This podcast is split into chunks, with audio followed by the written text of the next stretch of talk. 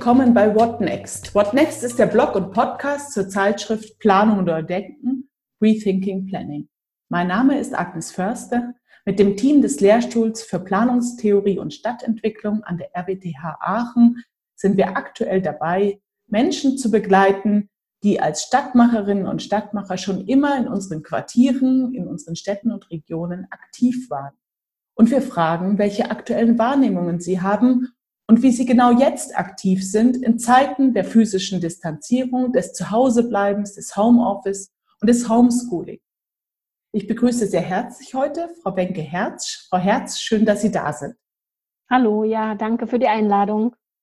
Wenke Herz ist Stadt- und Regionalplanerin und arbeitet seit mehr als 18 Jahren im Feld von Stadterneuerung, Stadtentwicklung, Stadtteilmanagement, Partizipation und Kommunikation auf unterschiedlichen Maßstabsebenen.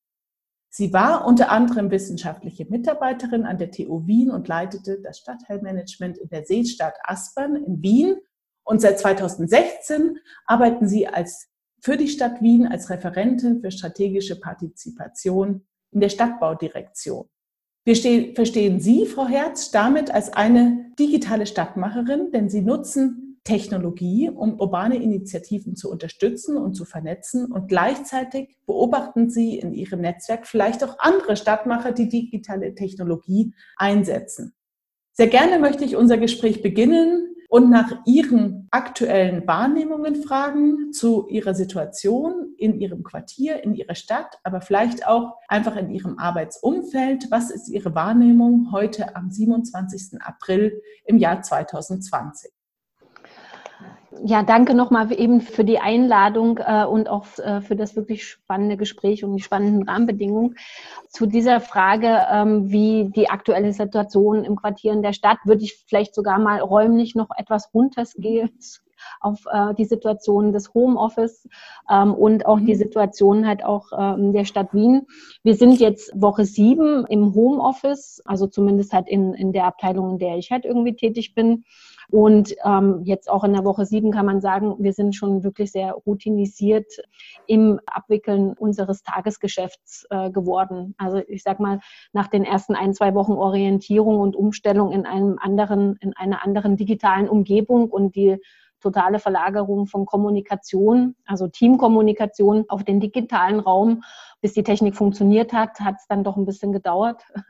Aber jetzt in Woche sieben sind wir halt sehr stark schon in der Routine wieder angekommen und ähm, haben wieder unsere üblichen Tätigkeiten auch wieder aufgenommen. Also sozusagen ist fast auch kein Unterschied zu dem, wie es halt irgendwie auch vorher war, weil Projekte, die die Stadt Wien betreffen oder auch Projekte, die im, in dem Zuständigkeitsbereich sind, in dem ich tätig bin, ähm, jetzt auch wieder aufgegriffen äh, wurden und weiter fortgeführt werden.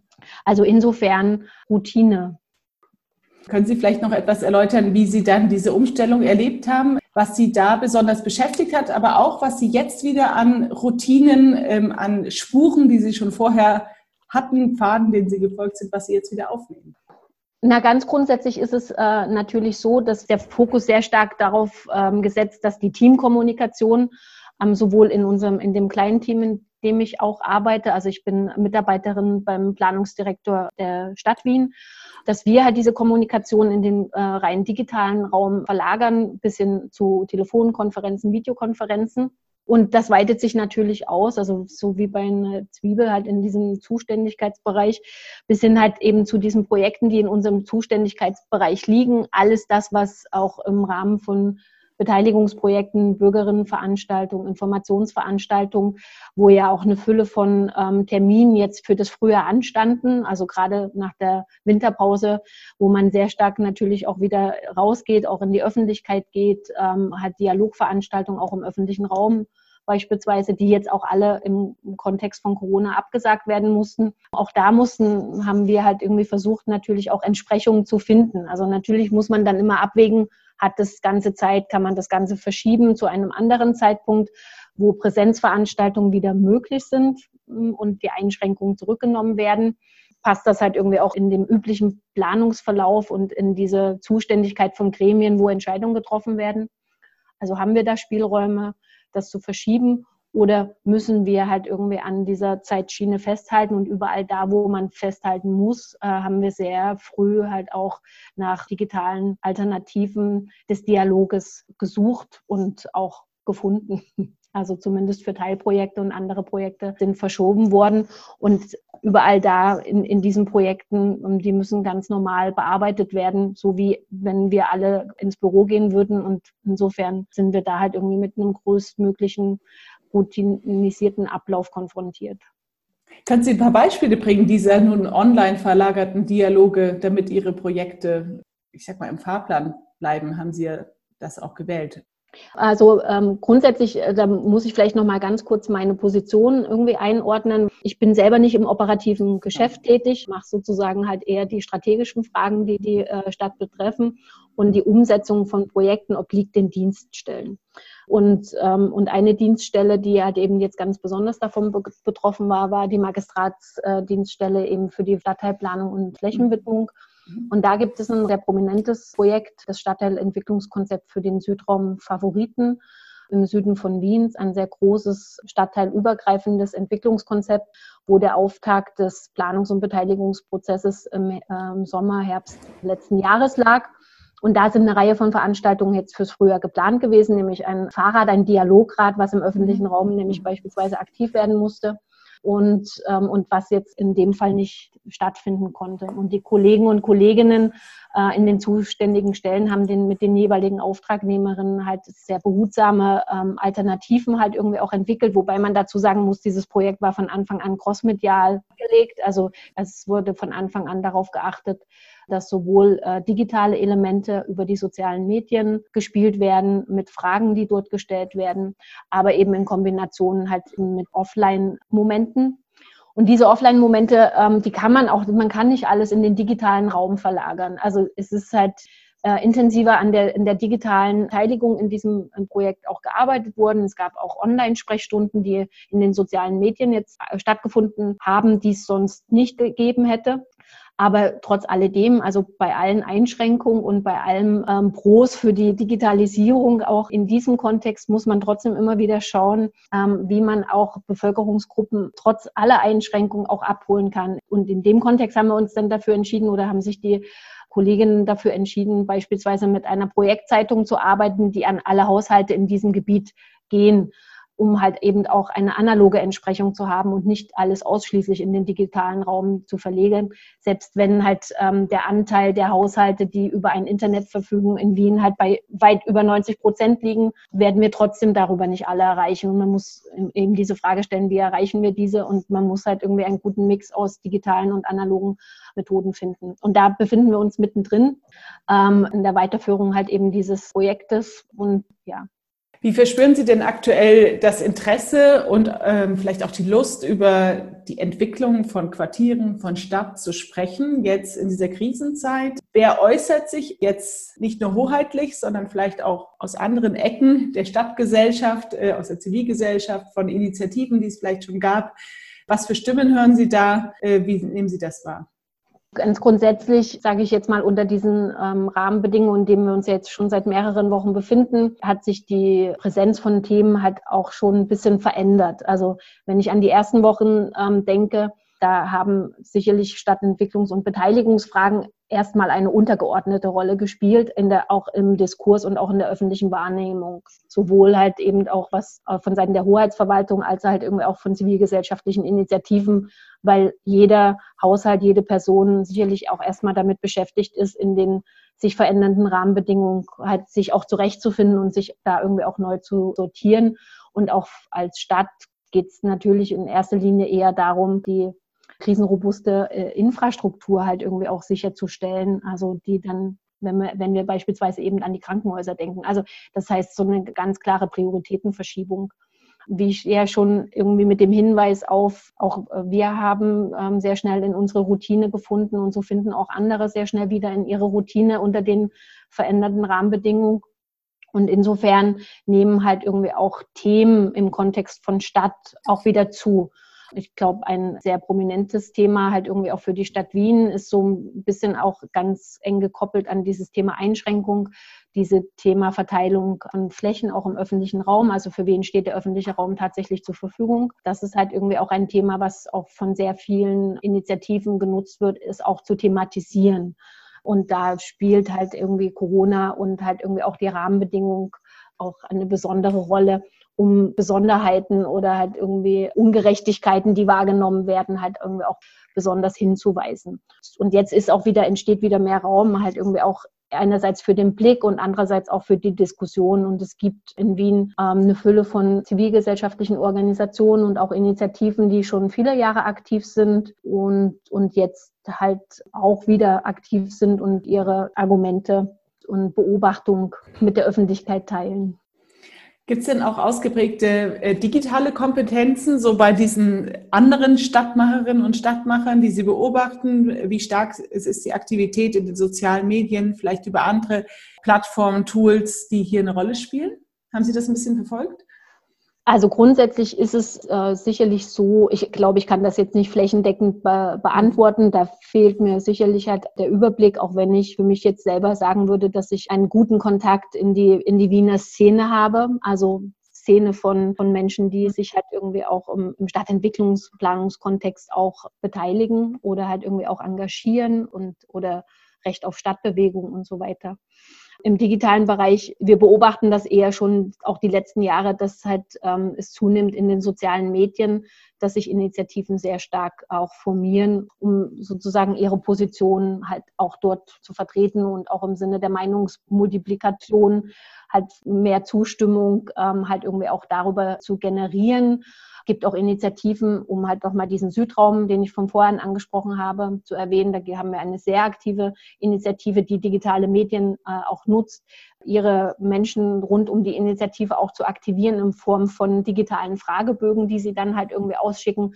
parallel zum Beteiligungsprozess weil sie sozusagen halt irgendwie nochmal da die Gegenposition auch ein Stück weit erarbeiten wollen. Aber es gibt, ähm, wir als Stadt Wien betreiben die Plattform partizipation.wien.gv.at, die jetzt auch in Corona-Zeiten dafür genutzt wurde, Content halt auch zu generieren. Und äh, beispielsweise wird jetzt aktuell halt irgendwie auch das Thema für die Bildungsstrategie dort halt irgendwie auch abgefragt. Das genutzt worden für Kulturinitiativen, sich dort halt irgendwie auch zu präsentieren, um halt auch auf sich aufmerksam zu machen, vor dem Hintergrund, dass ganz viel geschlossen ist und halt ähm, es Einkommensverluste gibt. Also diese Plattform kann halt eben dafür auch genutzt werden. Darüber hinaus äh, ist mir persönlich keine Plattform in dem Sinne so bekannt, also im, im Sinne einer Beteiligungsplattform, die halt irgendwie durch Initiativen auch entstanden ist. Wir haben die Raumpioniere. Ähm, ja, sie haben halt ähm, auch das Angebot und diese Erfahrung da genutzt, ähm, um halt auch Kulturinitiativen zu vernetzen im Sinne des Homestage Festivals. Aber das sehe ich nochmal unter einer anderen, durchaus unter anderen Prämisse, weniger unter dem Kontext von Beteiligungsstrategie.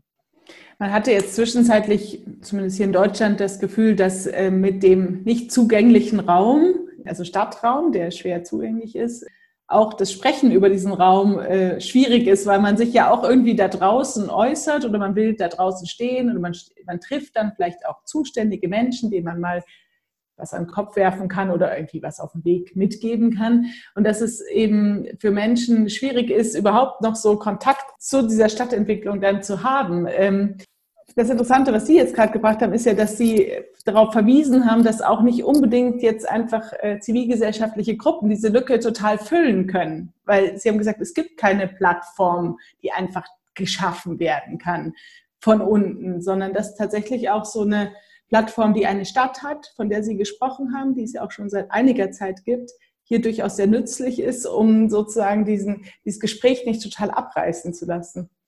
Haben Sie Nein, da eine Wahrnehmung dazu, zu dieser Frage, wie dieses Gespräch einfach in, in so einer Krise fortlaufen kann, ähm, weiterentwickelt werden kann oder wo es auch mal abbricht? Ja, ich glaube, das ist ein grundsätzlich ganz großes Problem, dass halt durch diese, diese Einschränkungen, mit denen man so verbunden ist, und das betrifft aber ganz viele Lebensbereiche, jetzt gar nicht nur den Stadtentwicklungsbereich, dass halt genauso dieses persönliche, der persönliche Austausch, auch das informelle Gespräch oder und halt auch so das vertrauensvolle Gespräch, was jetzt ähm, halt durch Begegnung einfach stattfindet, gar nicht stattfinden kann, weil man sich dazu verabreden muss. Man begegnet sich nicht einfach so im Internet, sondern man muss sich gezielt halt irgendwie auf einer Plattform halt irgendwie auch dazu verabreden. Und so funktioniert auch jede Plattform, die halt ja sehr gezielt einlädt, ähm, Ideen dazulassen oder Ideen halt irgendwie auch, auch zu diskutieren.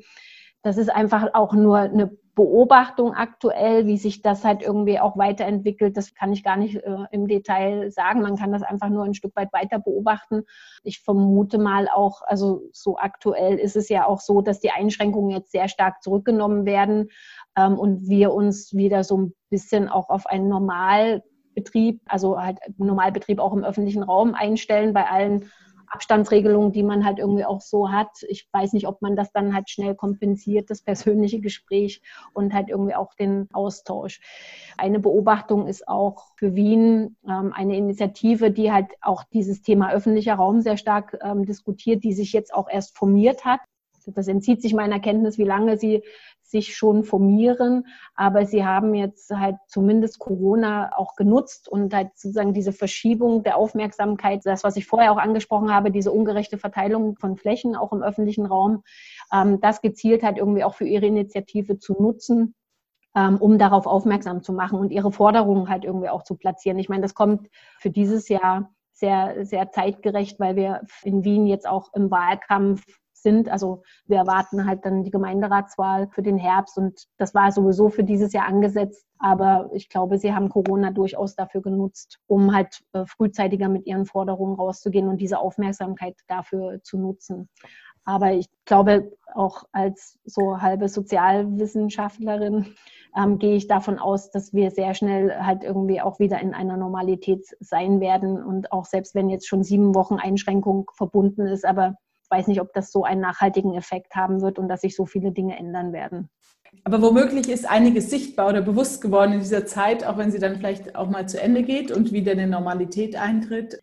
Gibt es denn was, was Sie als Kommunikationsspezialistin, das sind Sie jetzt einfach auch institutionell, weil Sie sind da, haben da eine gewisse Zuständigkeit in der Stadt Wien, was man jetzt auch über Kommunikation aus dieser Situation lernen kann? Gibt es irgendwelche so Takeaways? Man sagt, da hat man mal gesehen das und da haben wir das und das entwickelt und das könnten uns doch Impulse sein, die man auch darüber hinaus nutzen sollte. Ja, ich glaube auch da wieder ganz viele verschiedene Lebensbereiche. Da, da sind tatsächlich halt ähm, Learnings dabei, die wir halt irgendwie auch für die Zukunft nutzen wollen.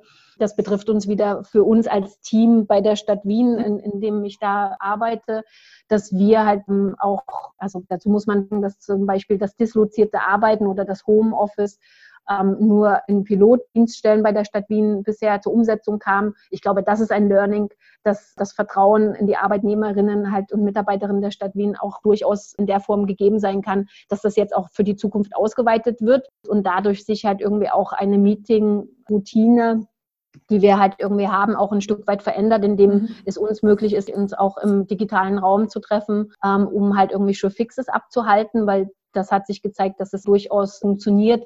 Gleichzeitig beobachten wir aber auch eine schon jetzt nach äh, sieben Wochen eine Ermüdungserscheinung, was das Thema digitale Kommunikation auch anbelangt, weil alles digital stattfindet und man sich jetzt schon sehr stark danach sehnt hat, irgendwie auch wieder im persönlichen Austausch zu sein, egal wie groß der Abstand halt irgendwie auch ähm, jeweils sein wird. Und ich glaube, es wird um diesen Mix dann gehen. Ich glaube, dass man das Gefühl hat, man kann halt irgendwie auch digital zugeschalten werden und halt mal das schnell klären, ohne einen Weg zurückzulegen. Das ist, glaube ich, ein Gefühl, was tatsächlich bleiben wird, halt irgendwie auch für die Arbeitskultur und auch für, das, für die Meetingkultur, die wir so grundsätzlich ähm, haben. Bezugennahme auf die Beteiligung, muss ich sagen, auch aus Sicht der Stadt Wien gesprochen, hat das Thema digitale Beteiligung in den letzten Wochen nochmal einen unglaublichen Schub erhalten wird ja in jeder Kommune sehr unterschiedlich gehandhabt. Auch wenn wir sehr früh eine Beteiligungsplattform, eine digitale Beteiligungsplattform seit 2015 für die Stadt Wien haben ähm, und halt eben den, den, digitalen Moment immer als Ergänzung auch gesehen, auch das im Crossmedial halt irgendwie auch angeschaut. Und das ist je nach Beteiligungsprojekt wird das halt irgendwie auch sehr unterschiedlich äh, gehandhabt, je nach zuständiger Dienststelle, die halt diese Projekte dann auch umsetzen. Da hat es tatsächlich einen ordentlichen äh, Schub gegeben. Und dass halt stärker halt diese digitalen Beteiligungsmomente sich nochmal verstärkt angeschaut werden und in Betracht gezogen werden für die Abwicklung von Projekten, auch an dem Beispiel, was ich vorher irgendwie auch gebracht habe.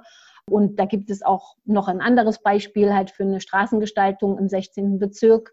Gab es ein umfassendes Face-to-Face-Konzept, Beteiligungskonzept. Das ist, musste sehr schnell umgeswitcht werden, halt irgendwie auch beim digitalen Moment. Also das heißt, da haben wir, sind wir aus diesen Babyschritten durchaus rausgekommen und haben sehr große Schritte gemacht. Und jetzt aber merkt man aber wieder schon, das ist das, was ich vorher auch schon gesagt habe, das Bewusstsein nochmal gestärkt wird, dass wir es trotz alledem, wir können nicht alles in den digitalen Raum verlagern, sondern trotz alledem halt immer crossmedial uns anschauen müssen und immer wieder schauen müssen, wie können wir auch eine analoge Entsprechung haben. Das geht jetzt natürlich nicht, halt, äh, weil wir keine Präsenzveranstaltung machen können.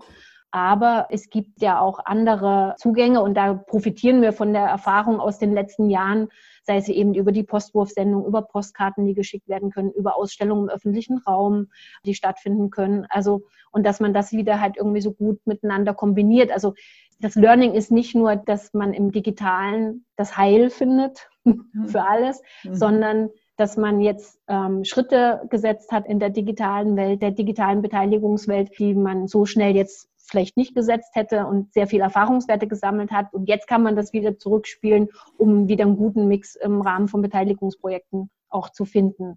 Und das ist innerhalb wirklich kürzester Zeit passiert. Und das finde ich eines der größten Learnings und meine größte Hoffnung, dass wir da auch qualitativ weiterkommen. Mhm. Wir hatten in unserer internen Diskussion auch zu dieser Frage, wie man aktuell kommunizieren kann. Ja, man kann, aber was womöglich dabei auf der Strecke bleibt, diskutiert, dass hier eigentlich vor allem zwei Zutaten besonders schwer herzustellen sind. Das ist eigentlich Kreativität und kritisches Denken. Zumindest ist das unsere, eine Hypothese. Wie sehen Sie das mit der Möglichkeit, kreativ zu sein, gemeinsam? Also da geht es nicht um eine individuelle Kreativität, sondern die, die entsteht, wenn man mit Menschen im Austausch ist und auch diese, diese kritischen Stimmen, äh, diesen Raum für Kritik und für auch kritisches Denken. Ähm, da gibt es sicherlich Pros und Cons für das Digitale, für das Analoge. Wie, wie betrachten Sie das heute auch nach diesen Erfahrungen der letzten Wochen? Ja, das ist eine sehr spannende Frage, die ich irgendwie tatsächlich gar nicht so nur ausschließlich wieder für den digitalen Raum beantworten kann, sondern das ist generell halt, glaube ich, eine Frage von Beteiligungskultur ähm, Planungskultur, die man hat und das Zulassen auch von Fehlern. Also so auch die kritische Reflexion halt irgendwie auch äh, von Fehlern oder auch das Zulassen von gegenteiligen, kontroversiellen äh, Meinungen. Ich orte da grundsätzlich noch ein durchaus großes Übungsfeld, sich da halt irgendwie auch, ich sag mal, vorurteilsfrei zu begegnen ähm, und auch Kritik zuzulassen, nämlich auch auf beiden Seiten zuzulassen, sowohl, das kann ich auch aus einer städtischen Perspektive, aber auch aus einer Perspektive von Initiativen. Also ich orte da auf beiden Seiten halt irgendwie noch ähm, der Bedarf eines Annäherungsprozesses. Und dasselbe gilt dann für mich halt irgendwie auch für den digitalen Raum, wobei es im digitalen Raum ungleich schwieriger ist, ähm, weil auch Kritik, die dort geäußert ist, auch erstmal stehen bleibt und halt ganz oft einfach mit ganz vielen Interpretationen halt irgendwie auch verbunden ist, die man nicht einfangen kann. Also, und die finden dann halt quasi außerhalb des Bildschirms statt und münden dann in Kommentaren, die man dann auch wiederum ähm, nicht einfangen kann. Ich Deswegen braucht halt jeder kritische Diskurs, der digital stattfindet, auch aus meiner Perspektive, eine Form der Moderation, wo halt auch wieder Dinge miteinander verbunden werden. Also überall da, wo keine Moderation und dann Kommunikation stattfindet, das, da kann auch kritischer Diskurs im digitalen Raum äh, nicht funktionieren, weil das sind einfach nur Anklagen, die dann halt jeweils formuliert werden. Und auch diese Räume brauchen Moderation. Mhm. Im Kreativitätskontext sehe ich auch schwierig im digitalen Raum. Und wir machen ja gerade seitens der Stadt eine Challenge für die öffentliche Beschaffung, wo wir halt diese Partizipationsplattform beispielsweise, die wir haben und nutzen, weiterentwickeln wollen. Und wir haben aufgerufen, auch noch vor Corona, dass die Unternehmen ihre Lösungen halt irgendwie auch einreichen können. Ich bin, habe jetzt gerade erst angefangen mit der Sichtung, bin selber sehr gespannt darauf, ähm, ob es halt auch Lösungen gibt halt für gemeinsames kreatives Arbeiten. Also natürlich ist jeder Ideengenerierungsprozess der oder jede Konsultation kann etwas Kreatives haben, weil man halt irgendwie durch offene Fragestellung einfach Ideen von Menschen halt irgendwie auch abholen kann, die halt irgendwie Teil einer Kreation sind. Aber wenn ich Sie richtig verstehe, geht es ja eher um das kollaborative Arbeiten und das gemeinsame Arbeiten an möglicherweise Texten oder Entwürfen oder einem Planungsverständnis. Da muss ich sagen, bin ich jetzt selber halt irgendwie auch gespannt, welche, welche Lösungen halt irgendwie von den Unternehmen dann tatsächlich äh, kommen. Mir sind so Einzellösungen halt irgendwie auch bekannt, aber da fehlt mir persönlich auch noch so ein bisschen der Überblick über die breite Anwendung. Für uns als Stadt haben wir jetzt in der Vergangenheit auch, da gibt es dieses Miro beispielsweise, was so ein Kollaborationstool, was wir jetzt auch genutzt haben im Rahmen von Workshops. Aber das ist natürlich schon durchaus sehr hochschwellig und bedarf halt irgendwie einer guten Einführung und einem guten Wissen, wie das auch grundsätzlich funktioniert. Schließe ich nicht aus halt für Kommunikations- und Beteiligungsprozesse für eine Öffentlichkeit, aber das muss man sich gut überlegen, in welchem Rahmen und in welcher Begleitung man das halt irgendwie auch umsetzt.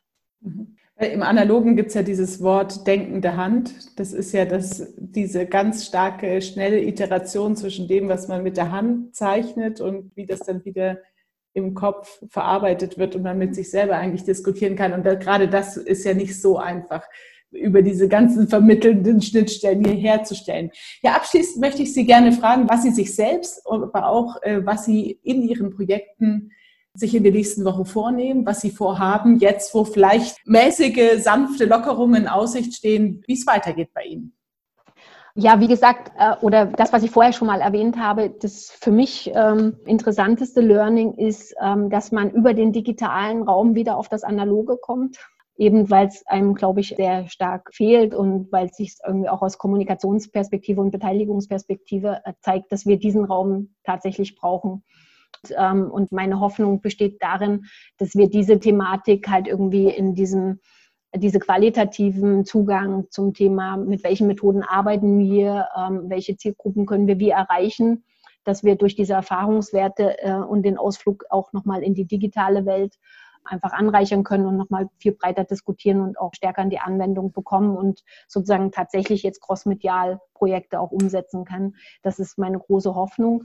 Worauf ich mich jetzt besonders freue, ist die von mir schon angesprochene Challenge, äh, die wir gestartet haben die jetzt zu sichten und auch in den Dialog mit den Unternehmen auch zu kommen, nämlich gerade halt irgendwie auch mit diesem vertieften Erfahrungswissen aus den letzten Wochen in der digitalen Anwendung, glaube ich, dass unsere Fragen viel präziser werden können, auch an die Unternehmen und viel präziser wir herausarbeiten können, das, was wir am Ende für digitale Lösungen im Sinne von Beteiligungstools, aber auch für Plattformen ähm, halt irgendwie, um das irgendwie so auch gemeinsam in einem gemeinsamen Arbeitsprozess äh, herauszuschälen. Ich glaube, dafür waren die letzten Wochen auch sehr hilfreich, hier viel präziser und konkreter zu werden und darauf freue ich mich schon.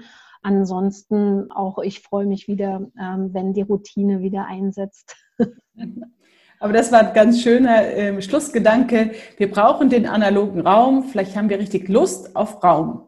Ja, herzlichen Dank für das Gespräch. Äh, Wenke Herz, Referentin für strategische Partizipation in der Stadtbaudirektion in Wien. What Next begleitet digitale Stadtmacher auf ihrem Weg mit ihren Erfahrungen in der aktuellen Krise. Hören Sie wieder rein.